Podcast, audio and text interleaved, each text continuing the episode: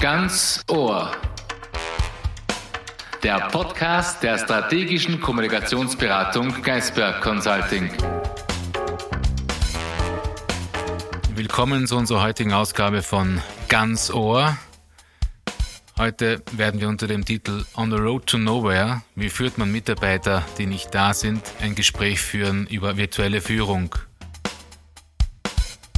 In dieser Ausgabe wird es darum gehen, wie wirkt sich Corona und diverse Shutdowns aus auf das Führungsverhalten und auf das Prinzip von Führung an sich? Was macht Führung im Kern aus? Welche Instrumente braucht es, um Mitarbeiter virtuell zu führen?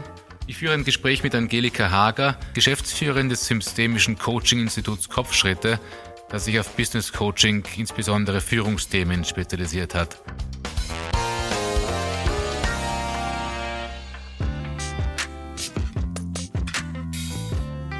Angelika Hager ist Geschäftsführerin des Systemischen Coaching-Instituts Kopfschritte, das sich auf Business Coaching, insbesondere Führungsthemen, spezialisiert hat. Frau Hager hat langjährige Erfahrung in systemischer Unternehmensentwicklung und systemischen Coaching und deckt mit ihrem Know-how eine ziemlich einzigartige Bandbreite auf diesem Gebiet ab. Frau Hager, heute gab es eine Pressekonferenz der Regierung. Äh, die Maßnahmen zur Eindämmung der Corona-Pandemie werden verschärft. Äh, sie werden deshalb verschärft, weil offenbar der Appell an die Eigenverantwortung vom Frühling nicht so funktioniert hat, wie man sich dachte und die, die ähm, Zahlen der Ansteckungen steigen. Ist das eine Frage virtueller Führung? Wie bringe ich die Leute in Österreich dazu, sozusagen über die Distanz äh, sich an die Regeln zu halten und sich etwas einzuschränken? Ist das eine Herausforderung an virtuelle Führung oder ist das ein ganz anderes Thema? Also ich glaube, wir können nicht sagen, es ist ein ganz anderes Thema. Es ist sicher auch ein Thema der Führung. Virtuelle Führung ist auch die Frage, wie wir es dann genau definieren, wo virtuelle Führung vor allem im Unternehmenskontext stattfindet. Ich denke, es ist vor allem eine Frage, wie kommuniziere ich, dass beim Empfänger das Gefühl entsteht, sein individueller Nutzen beim Einhalten der Maßnahmen ist höher als ein individueller Preis. Und wenn es das gelingt, wenn, wenn das gelingt letztendlich, dann sollte man die Empfänger der, Bo der, der Botschaft im Boot haben. Also ich glaube, so können wir das ausdrücken oder formulieren. Und ähm, in dem Sinn ist es wahrscheinlich auch eine Aufgabe der Führung. Ich verstehe. Das heißt, wir hoffen, dass das Thema ankommt bei unseren Mitmenschen und man sich ein bisschen am Riemen reißt und weniger Kontakte pflegt. Aber kommen wir zum Punkt, wenn wir über virtuelle Führung sprechen, das heutige Thema unseres Podcasts, sollten wir uns wahrscheinlich kurz mal darüber unterhalten, was ist Führung überhaupt? Es ist zwar ein abgedroschenes Thema, aber was ist Führung? Und dann kommen wir zum Punkt, was virtuelle Führung bedeutet. Also wenn Sie die Frage so stellen, was ist Führung, wenn man zum Beispiel in die Geschichte geschaut hat, äh, hat es wahrscheinlich unendlich viele Definitionen gegeben, äh, was Führung ist. Ähm, wenn man heute so in die Wissenschaft und die Literatur schaut, definiert man Führung, ähm, dass die Führungskraft Rahmenbedingungen schafft, die es den Mitarbeitern, Mitarbeiterinnen es ermöglichen, auf der einen Seite effizient und effektiv ähm, und auch in einem gelungenen Umfeld ihre Arbeit zu tun. Also das geht es im Grunde genommen zur Verfügung zu stellen und diesen Rahmen aufzumachen, in dem eben die Mitarbeiter und Mitarbeiterinnen ihre Aufgaben in diesem Sinne erfüllen können. Jetzt haben wir durch Corona eine ganz besonders intensive Situation. Viele Menschen haben neue Erfahrungen gemacht, sind eben nicht mehr in die alten Strukturen, die Büros gekommen, sondern mussten oder konnten über Homeoffice ihre Arbeit leisten. Hat das Führungsverhalten, und wir kommen jetzt zum Thema virtuelles Führen, Führungsverhalten und das Verhalten derer, die geführt sind, maßgeblich verändert? Gab es ja einen Paradigmenwechsel durch diesen Trigger der Corona-Pandemie und den Shutdown in die Homeoffice-Lösungen oder ist das im Prinzip nur eine Ergänzung dessen, was ohnehin immer schon gegolten hat? Die Rahmenbedingungen sind da und ich arbeite halt meinen Job ab. Also ich sage jetzt ich persönlich und ich denke auch der der studienmäßige und der, der wissenschaftliche Zugang ist, dass es im Grunde genommen sogar massiv um eine Haltungsänderung bei den Führungskräften geht. Ja? Äh, und dass wir nicht, nicht im einen sagen können, Führung so wie es war, ist gleich der Führung wie im, wie im virtuellen Raum, weil einfach ein paar Bedingungen eindeutig dazukommen.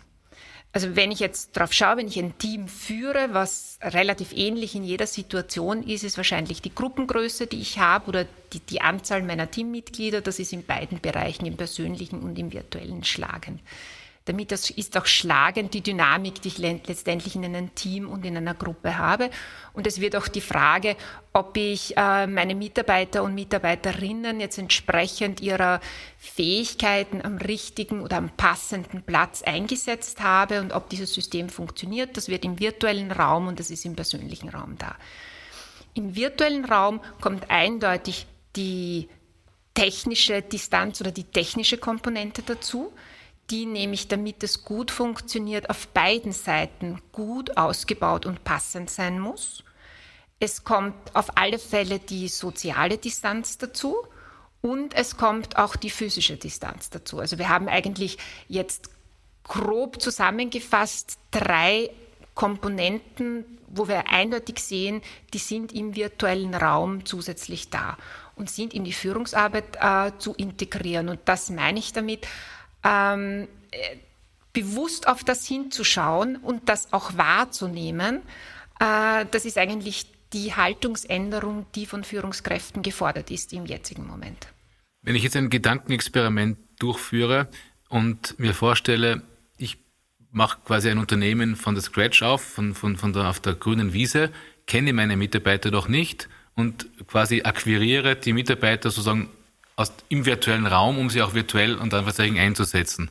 Äh, ist das für Sie denkbar? Interessant, können wir das mal durchdenken, was das bedeuten würde? Weil dann kommen wir dann zum Punkt, weil meistens werden ja bestehende Teams ins Homeoffice geschickt und ich leite bestehende Teams virtuell und kenne die Menschen schon. Aber meine Frage zielt darauf hinaus, wie baue ich zum Beispiel das so wichtige Vertrauen auf, wenn ich die Leute eigentlich nur virtuell kenne? Also vollkommen richtig. Also das ist, ist eine sehr würde ich sagen, elementare Frage oder ein elementares Gedankenexperiment, ob es funktionieren kann oder nicht. Weil das ist das, was jetzt auch viele Teams berichten, dass sie ähm, unendlich auf diesen Schatz aufbauen, sich vorher persönlich gekannt zu haben und mit dem im virtuellen Raum weiterleben. Äh, eine wesentliche Komponente der Teamführung ist eben, wie schaffe ich dieses Wir-Gefühl, diese Zusammengehörigkeit oder wir können auch die Worte wie identitätsbildend, also dass ich das Gefühl habe, ich gehöre zu diesem Team dazu. Ja? Und da gibt es schon einige Dinge, ähm, die es dann wert wäre, ganz bewusst zu etablieren. Das ist zum Beispiel ein gemeinsames eine gemeinsame Wertelandschaft, dass wir sagen, das sind Dinge, die uns wichtig sind, die uns verbinden. So wollen wir gewisse Dinge sehen. Ja. Das sind Werte, mit denen wir im Team in diesem Kontext zum Beispiel arbeiten. Ja.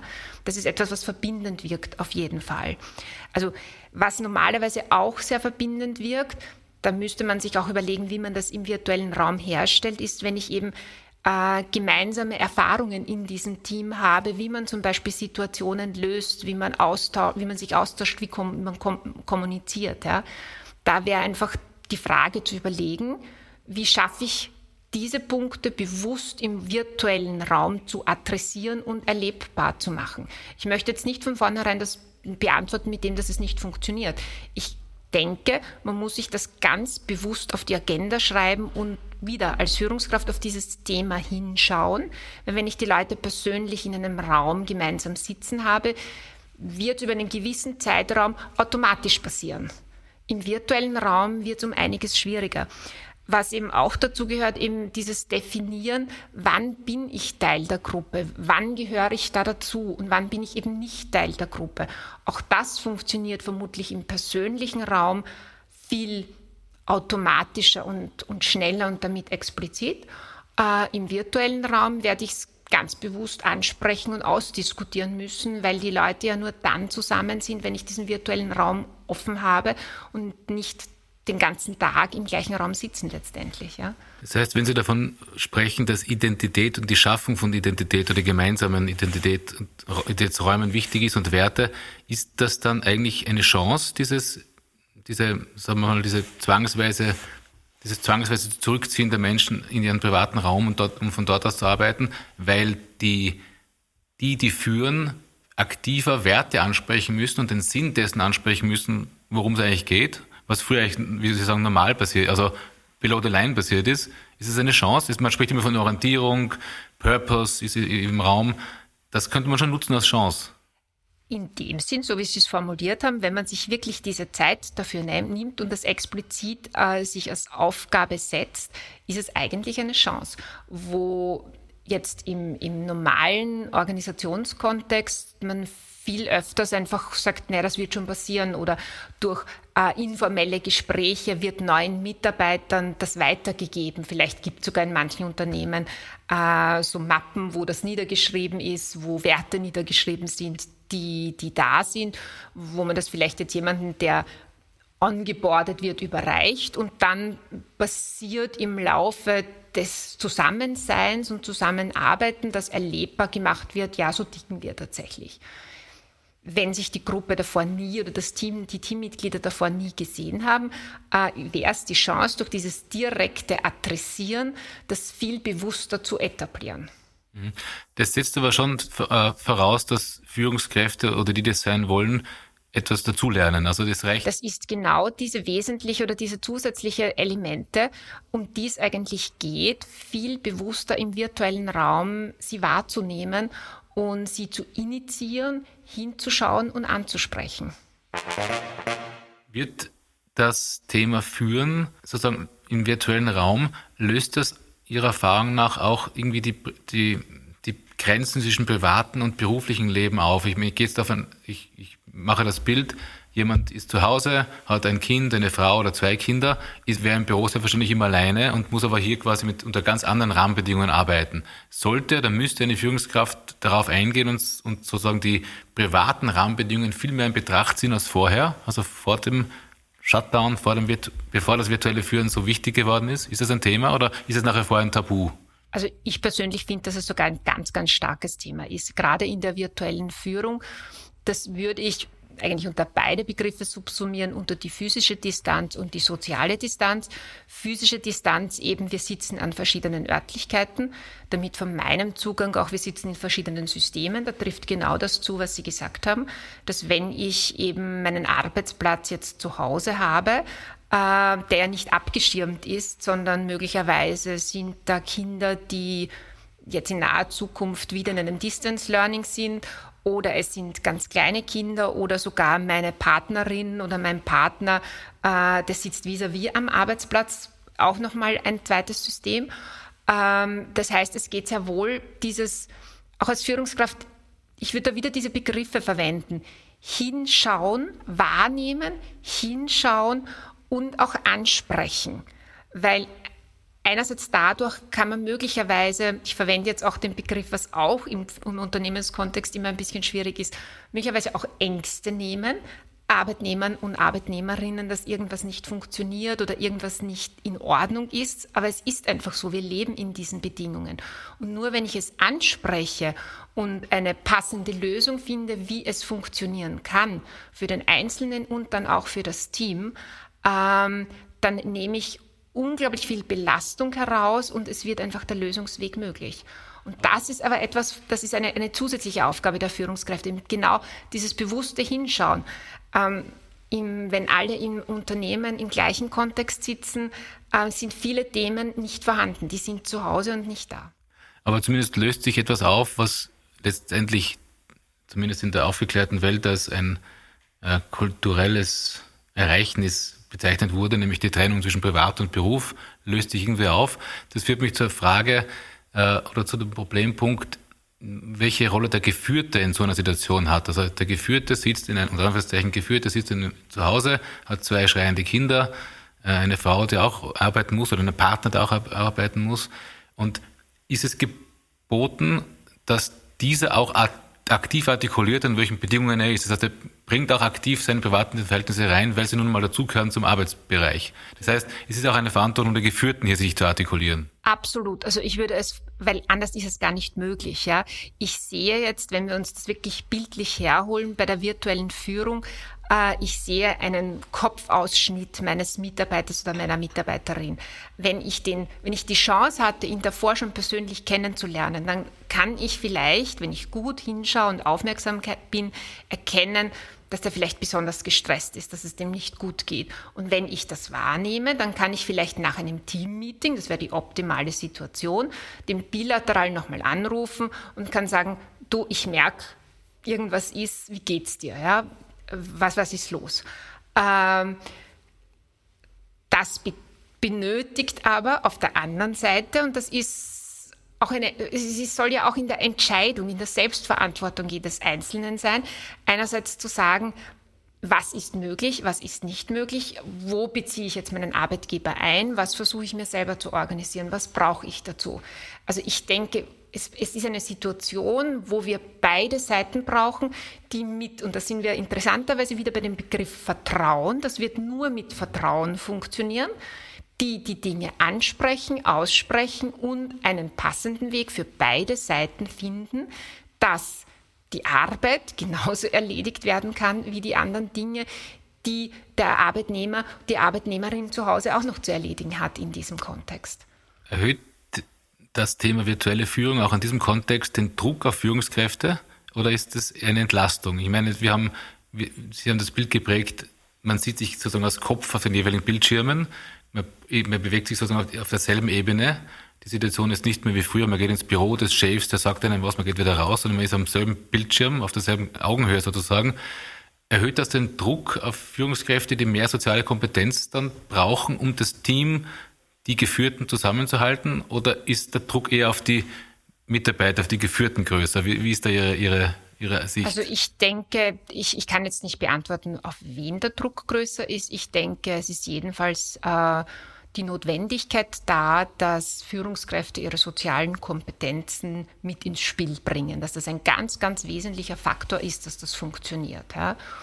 Und weil Sie das auch mit Augenhöhe angesprochen haben, ich gehe da einen Schritt zurück. Ich denke mir, ähm, eigentlich sollte das ja für jedes Setting gelten, egal ob wir persönlich am Tisch sitzen oder ob wir uns virtuell sehen. Dieses Thema funktioniert auf Augenhöhe, ist ja eigentlich was, was sich in unserem Kopf abspielt. Äh, also egal in welcher Situation sehe ich mich für meine Themen als Experte und gestehe dem anderen, für seine Themen zu, dass er Experte oder Expertin ist. Ja. Und das können wir, wie gesagt, in jeder persönlichen Situation andiskutieren. Und das Gleiche wird im virtuellen Raum zutreffen. Möglicherweise ist es für manche Führungskräfte, die da Themen hatten, ähm, eine andere Situation im virtuellen Raum zu sein. Äh, möglicherweise ist es auch für junge Führungskräfte manchmal leichter, weil sie das Gefühl haben, dass sie vielleicht technisch kompetenter sind, da diese, Gleich, äh, diese Gleichwertigkeit einzunehmen. Ähm, aber jetzt aus, aus, das, aus der systemischen Sichtweise sagt, gehe ich immer davon aus, das spielt sich in unserem Kopf ab. Das sind die Bilder, die wir haben und das ist das mentale Modell, mit denen wir hineingehen. Und das ist eigentlich unabhängig, ob es jetzt die virtuelle Situation ist oder die persönliche Situation wenn wir über Führung sprechen, äh, kann man immer auch den, äh, erwähnen, es gibt mehrere Führungsstile, autoritäre Führungsstile, mehr oder weniger liberale Führungsstile. Wenn ich jetzt etwas den autoritären Führungsstil verwende und da gibt es diesen Witz, äh, als Chef bin ich immer für Gedankenaustausch und Gedankenaustausch bedeutet, der Mitarbeiter betritt mein Büro mit seiner Meinung und verlässt es wieder mit meiner Meinung. Also autoritärer Führungsstil, funktioniert autoritärer Führungsstil auf diesen Ebenen so wie früher oder muss man sich als, unter Anführungszeichen, etwas überspitzt ausgedrückt, sadistischer Chef neue Mechanismen überlegen, wenn ich jemanden gängeln möchte? Ich glaube, da können wir wieder gut den Bogen zur Haltungsänderung machen. Ich glaube, das ist also ganz, ganz äh, ein, ein, ein wesentliches Thema. Die virtuelle Führung wird nur funktionieren, also mit so ein paar Grund Kompetenzen oder Kom Komponenten, wo es funktioniert. Auf der einen Seite ähm, poppt im virtuellen Raum alles auf, was ich bis zu diesem Zeitpunkt nicht definiert habe. Damit meine ich zum Beispiel klare Aufgaben, Funktions-, Kompetenzbeschreibungen. Äh, damit poppt wahrscheinlich auch auf, wenn wenn Ziele nicht klar formuliert sind. Also alles, was ich tun kann, um diesen Rahmen aufzumachen, wo auch für den Mitarbeiter, die Mitarbeiterin klar ist, einerseits, wofür tun wir das und wo ist auch mein Platz, wo ist meine Aufgabe, wo sind meine Kompetenzen. Das ist klar zu kommunizieren und damit auch Orientierung zu geben.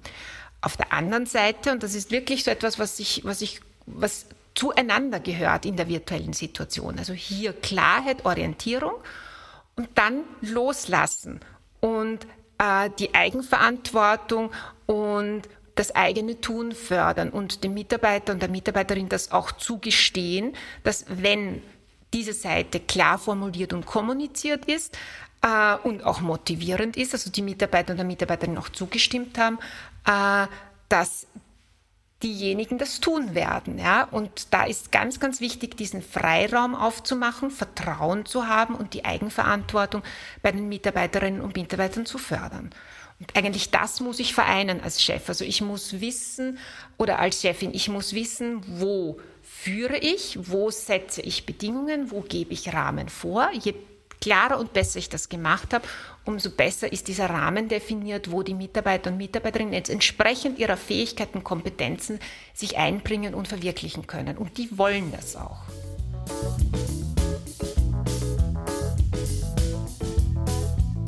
Wir gehen von sehr selbstbestimmten Mitarbeitern und Mitarbeiterinnen aus und das ist sicher die Zukunft und dorthin fährt der Zug. Aber was passiert, wenn die Mitarbeiter und Mitarbeiterinnen nun nicht so selbstbestimmt sind, wenn sie sich also noch nicht daran gewohnt haben, an auch diese neuen Spielräume, die sich da auch ergeben? Äh, meine Frage zielt darauf hin, wo sind Sanktionsmöglichkeiten im virtuellen Raum? Jetzt gehe ich, nähe mich vom Extremen her. Der Mitarbeiter, die Mitarbeiterin ist nicht blöd, möchte was tun, aber hat diese Selbstständigkeit noch nicht. Äh, und braucht etwas engere Rahmenbedingungen, um sich zu dann bewegen. Dann werden es, also dann haben Sie sich eigentlich selber jetzt die, die Antwort gegeben, dieser Rahmen wird nicht bei jedem Mitarbeiter und Mitarbeiterin gleich sein. Also wenn ich ähm, jetzt als Führungskraft auf mein Team schaue, dann werde ich einfach Mitarbeiter, Mitarbeiter mit unterschiedlichen Fähigkeiten haben oder in vielen Teams auch zum Beispiel Juniors oder Seniors, also mit unterschiedlichen Level. Und je nachdem, wie ich die, das Können eigentlich meiner Mitarbeiter und Mitarbeiterinnen einschätze, ja, da kann ich auch unterstützen, da kann ich auch entwickeln, das ist auch eine Aufgabe der Führungskraft, werde ich dieses Können, wir sagen, das ist immer ein schönes Dreieck. Das Können muss zu dem Dürfen passen und wenn das sehr stimmig ähm, kommuniziert ist und klar ist und der Mitarbeiter und die Mitarbeiterin auch zustimmt, dann passt zumeist auch das Wollen. Wenn dann das Wollen noch immer nicht passt, wäre es sehr wohl meine Aufgabe als Führungskraft auch das anzusprechen und zu adressieren, was denn von seitens äh, der Mitarbeiterinnen und Mitarbeiter noch zu tun ist, dass dieses Wollen funktioniert. Okay, also wir haben gehört, die äh, wenn die Selbstständigkeit noch nicht so ausgeprägt ist, dann ist es die Aufgabe des, der Führungskraft, äh, die Bedingungen klarer zu stellen, den Rahmen und Anführungszeichen enger zu, zu legen und dann schauen, wie sich der Mitarbeiter, die Mitarbeiterin entwickelt. Ich versuche einen anderen Approach von einer anderen Seite. Es gibt ja immer wieder so obstruktive Mitarbeiter, Mitarbeiterinnen, genauso wie es obstruktive Chefs und Chefinnen gibt. Das ist auch ganz wertvoll zu sehen. Wenn ich jetzt obstruktiv sein möchte als Mitarbeiter, was müsst, wie müsste ich meine Obstruktivität im virtuellen Raum ausleben? Fragen Sie da jetzt eher von den Mitarbeitern oder Mitarbeiterinnen oder was die Führungskraft letztendlich tun soll? Ja, oder, oder meine Frage zielt darauf hin, wie, wie rüste ich Führungskräfte aus gegen obstruktive, möglich obstruktive Maßnahmen, die auf die sie stoßen könnten im Bereich des virtuellen Raums? Also ich glaube, ich rüste sie am besten damit wieder aus. Auch das ist irgendwo eine Brücke wieder zur Haltung, äh, dass ich sehr achtsam wahrnehme, was sich denn da vis-à-vis -vis tut. Und dass neben jetzt fachlichen Gesprächen ich auch den persönlichen Austausch suche und, und einfach ein, ein Gefühl mir hole. Und ich bin da bewusst auch bei dem Wort Gefühl, äh, was sich denn da tut. Und da dann auch wieder hineinkommt dieses wahrnehmen, erste Zeichen wahrnehmen und dieses bewusste Ansprechen. Wir sagen von der Fachsprache her auch öffentlich machen. Was jetzt nicht heißt, vor Publikum öffentlich machen oder vor dem ganzen Team öffentlich machen, aber wenn ich das Gefühl habe, da passt etwas nicht, ja, äh, dass ich im Grunde genommen zum Hörer greife und wir finden immer noch mal besser als den Hörer zum Beispiel zu einem Zoom-Meeting, also zu einem, wo ich das Bild auch dabei habe, meinen Mitarbeiter, meine Mitarbeiterin einlade und dann ein bilaterales Gespräch führe und das Thema anspreche, bevor es entweder sogar bei mir als Führungskraft ein riesengroßer Elefant im, im Kopf wird, dass ich mir denke, der, der Mitarbeiter, die Mitarbeiterin bringt nicht die Leistung oder führt meine Aufträge nicht aus oder es möglicherweise auch ein riesengroßes Ding auf der anderen Seite wird. Und je zeitnah ich da hinschaue und das anspreche, umso eher werde ich eine Lösung finden können. Das heißt, ich muss viel mehr kommunizieren als genau, vorher. Kommunizieren, kommunizieren, kommunizieren. Eine der Hauptkompetenzen im virtuellen Raum. Also ich sollte schon immer kommunizieren. Hier ist es aber, ich, weil ich einfach bewusst jedes Meeting ja etablieren muss, äh, wobei das ja auch, also wir hören zum Beispiel auch von Teams, die arbeiten und wenn sie eben zu Hause sitzen, die einfach einsteigen und trotzdem arbeiten, ja, äh, und das quasi nebenbei laufen lassen. Auch eine Möglichkeit, diesen zusätzlichen ähm, persönlichen Raum der Kommunikation aufzumachen. Kann ich als Führungskraft virtuell Gruppendynamiken steuern? Ich meine, jeder kennt diese Situation, man macht Meetings, es beginnt ein neues Projekt, man muss Motivation erzeugen etc. Und da braucht man doch irgendwie das Analoge aus meiner Sicht oder ist gewöhnt im analogen Zusammenhängen, wie man Stimmungen herstellt oder verstärkt. Äh, wie könnte man so etwas übersetzen in den virtuellen Raum? Stimmung, ich Motivation? Glaube, ich glaube, auch gerade bei einem virtuellen Meeting ist es äh, sehr, sehr gut investierte Zeit, sich den Einstieg gut zu überlegen, dass einfach jeder die Gelegenheit hat, äh, hier in den Raum, in den virtuellen Raum zu kommen. Und zum Beispiel, wenn das jetzt irgendein Projekt-Kickoff ist oder für ein anderes Thema ein, ein Team-Kickoff ist, ähm, widerspricht auch nichts hier genauso möglicherweise mit einem Gruppendynamisch, das jetzt im virtuellen Raum machbar ist, ja, weil es gibt durchaus Rätselspiele, die man als Einstieg genauso im virtuellen Raum verwenden kann, anhand von dem, das kann fünf Minuten dauern, das kann eine kurze Sache sein, und anhand von dem man zum Beispiel genauso im Anschluss gut analysieren kann, was waren denn die Erfolgsfaktoren einer guten Kommunikation im virtuellen Raum, jetzt im Team. Ja? Und ich finde, dass das eine extrem gut investierte Zeit ist. Ich würde sogar fast bei jedem Team-Meeting empfehlen, drei bis fünf Minuten am Beginn zu investieren, um etwas anderes zu tun, um die Leute einfach in das Meeting reinzuholen und dann loszustarten. Da kann ich immer sowas auch gleich reflektieren.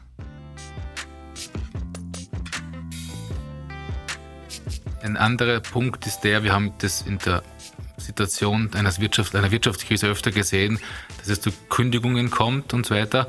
Ist das auch eine Frage der Grenzziehung im virtuellen Bereich? Ich meine, jeder kennt prominente Beispiele aus Tirol, wo groß die Kündigungswellen weniger gut kommuniziert worden sind, weil die einfach viele Leute vor den Kopf gestoßen sind. Oder anders gefragt, wie trenne ich mich von Mitarbeitern, wenn ich mir eigentlich nur die virtuellen Instrumente zur Verfügung stehen? Oder wie führe ich wie lebe ich, mit, wie lebe ich Konflikte aus? Ähm, Gibt es hier einen Rat von Ihrer Seite oder Erfahrungen? Also wenn es, wenn es, ich würde es so beantworten, wenn es äh, in irgendeinem Fall die Möglichkeit gibt, diese Gespräche persönlich zu führen, ähm, dann denke ich, dass es zu bevorzugen ist, sie persönlich zu führen. Ähm, genauso wie beim persönlichen ähm, Kündigungsgespräch. Es macht auch hier die Haltung den Unterschied, weil die Botschaft an und für sich, die wird nicht veränderbar sein. Ja? Die ist für jeden, der seinen Arbeitsplatz verliert, äh, einfach extrem ähm, schrecklich und, und mit, mit, mit schlimmen Auswirkungen letztendlich belegt. Ja? Ähm, für beide Bereiche gilt, das Wie, wie ich es kommuniziere, macht eigentlich den Unterschied. Ja? Ein weiterer Punkt, der im Vorbereitungsgespräch ein Thema war und auf dem immer wieder stößt, ist diese sogenannte unmittelbare kreative Situation, die entsteht, wenn man sich trifft. Man trifft sich in, einem Raum, in einem Meeting, es gibt einen Austausch zu einem gewissen Thema, da gibt es eine, eine, Pause, in der Pause kommt man dann auf neue Sachen und, und, man, und das, auf der Flow entsteht. Äh, entsteht so ein Flow auch im virtuellen Bereich oder kann der stimuliert werden oder wie ist mit diesem Aspekt umzugehen? Also ich denke, das ist, das ist wahrscheinlich einer der Bereiche, die ähm, wo wir noch nicht so wahnsinnig viele Instrumente haben oder gefunden haben. Also genauso wie Sie das beschreiben, äh, man beschäftigt sich intensiv mit einer Fragestellung.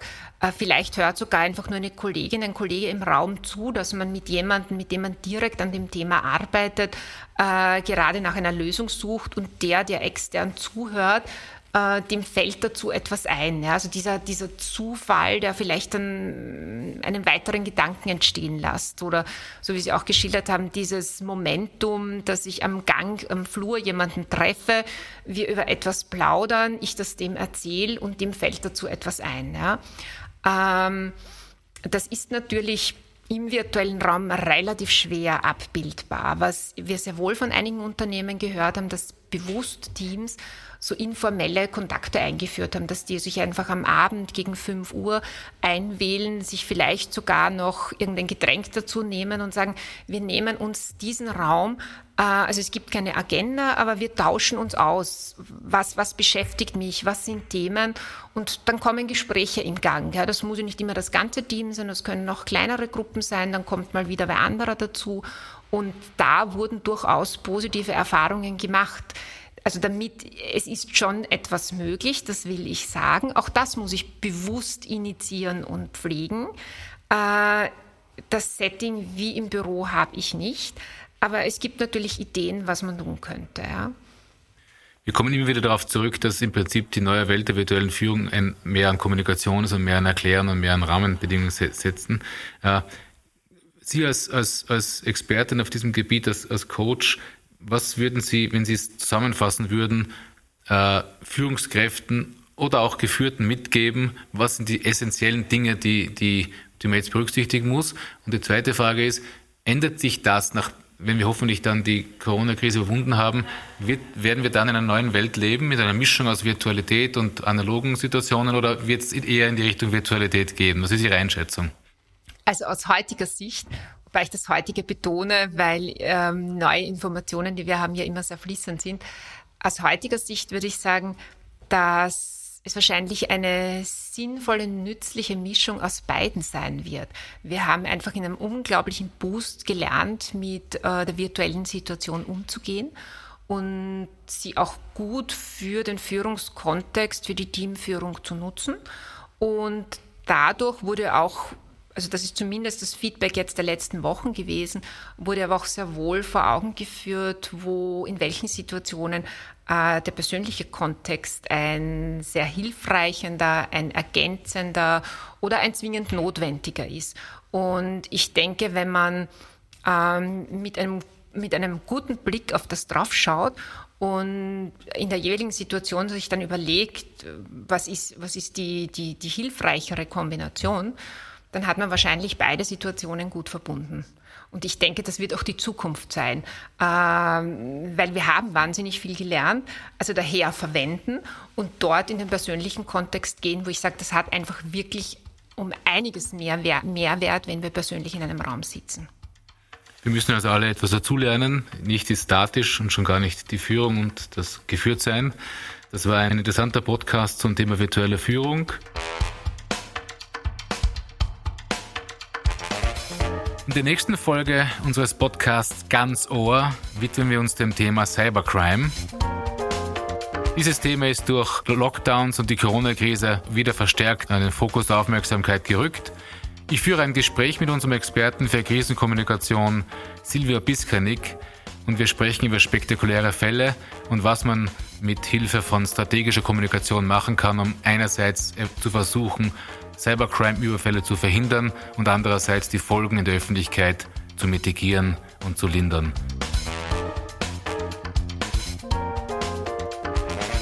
Ich würde mich freuen, wenn Sie wieder dabei sind. Mein Name ist Thomas Hoemer. Auf Wiederhören.